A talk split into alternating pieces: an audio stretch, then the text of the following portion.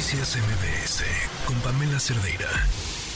El martes una publicación en redes sociales dice así. Me dieron dos disparos en el abdomen y uno en el pecho al tratar de robarme el auto. Necesito ayuda. Estoy en el Hospital 76 del IMSS en Ecatepec. No es cirujano y estoy muriendo. Ayuda. Compartan por favor para que me trasladen. Y adjunto a este mensaje una fotografía. Es la cuenta de José Alberto Navarrete Ramírez, quien falleció después.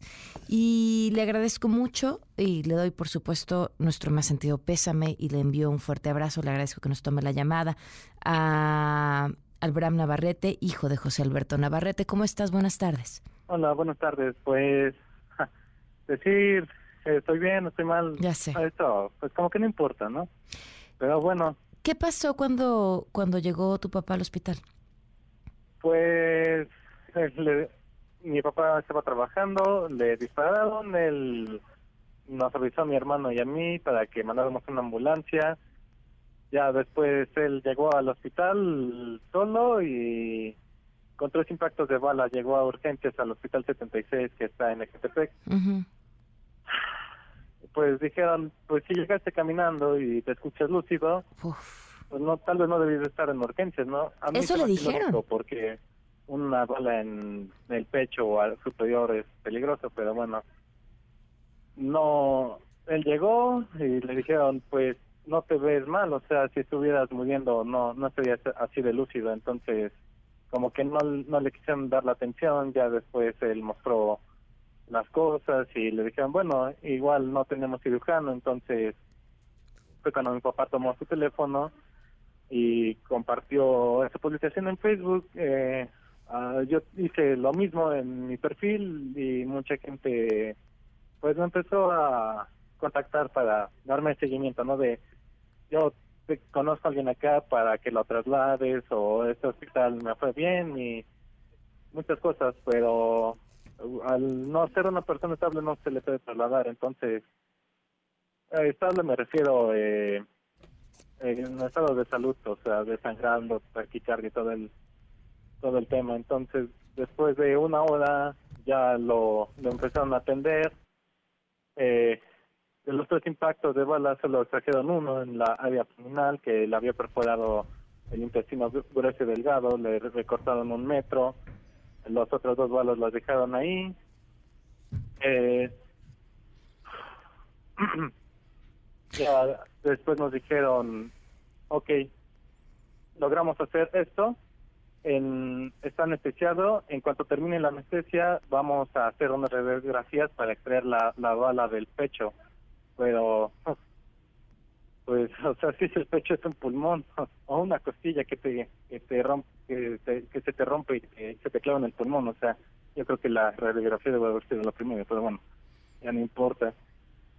Después de esas cuatro horas nos dan el informe de todo fue, la, la cirugía fue muy buena, fue un éxito, en cuanto despierte lo pueden ver, va a estar todo bien, y en cuanto despierta después de seis horas nos dicen que en realidad todo está mal, que ahorita su ritmo cardíaco es muy elevado y su presión muy baja, que le está costando trabajo respirar, que le van a hacer una radiografía para extraer la bala que no pueden encontrar del pecho.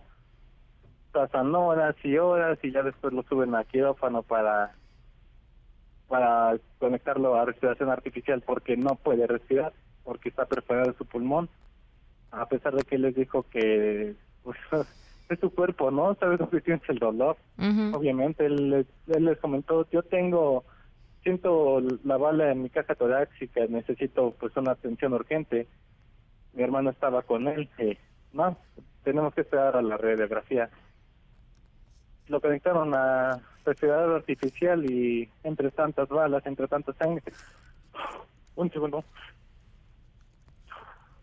entre tantas balas, entre tanta sangre perdida, entre que ya no puedes respirar, ya has estado luchando tanto tiempo, ya no aguantas una tráquea, ya no aguantas el respirador artificial. Ahí falleció a las 4 de la tarde del día siguiente. ¿Cuánto tiempo dijiste tú que tu papá llegó por su propia cuenta, ¿no llegó la ambulancia hasta donde estaba él? No llegó, pero igual él, él se encontraba cerca del hospital. Uf. De la de la ubicación que nos mandó no estaba muy lejos, la clínica 76. No sé pues, si alguien algún buen samaritano lo llevó, si llegó en el carro que teníamos, si tomó un taxi, no no no sé, o sea, él llegó. ¿Cuánto pasó de que llegó a que lo empezaron a atender o a que empezaron a operarlo? Yo creo que 53 minutos, o sea, fue un sujeto que estaba ahí esperando a su familiar me pues me informó de la situación. Sé que es muy pronto para preguntar esto, pues están además procesando una inmensa pérdida, pero pero piensan emprender alguna acción legal. La verdad, no. Ok. Yo lo he pensado y, o sea, eh, revisé el teléfono de mi papá, los... no, o sea, ¿quién le disparó? ¿Cómo lo vamos a encontrar? ¿Cómo le vamos a dar seguimiento?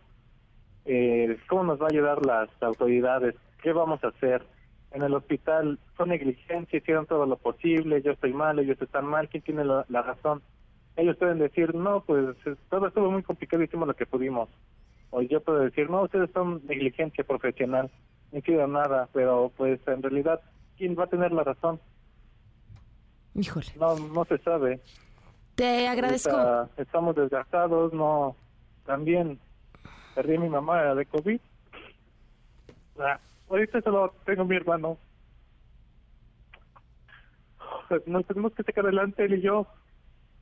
No tenemos tiempo de andar pensando en cosas como esas.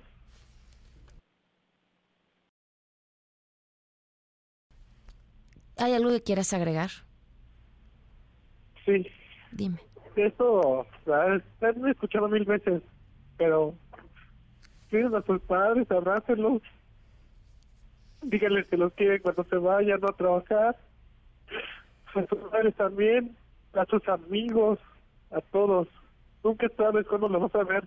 Yo estaba con mi papá y 20 minutos después me marca. Me dijo, le acaban de disparar a alguien, mándame una ambulancia. O sea, mi papá no nos quiso preocupar y ni siquiera nos dijo que fue a él. Nos dijo que la había disparado a alguien más.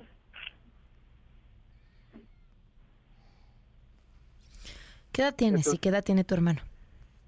Eso es todo. ¿Qué- perdón, ¿qué edad tienes y qué edad tiene tu hermano?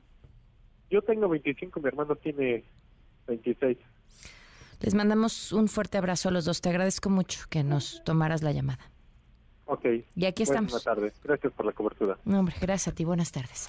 Noticias MBS con Pamela Cerdeira.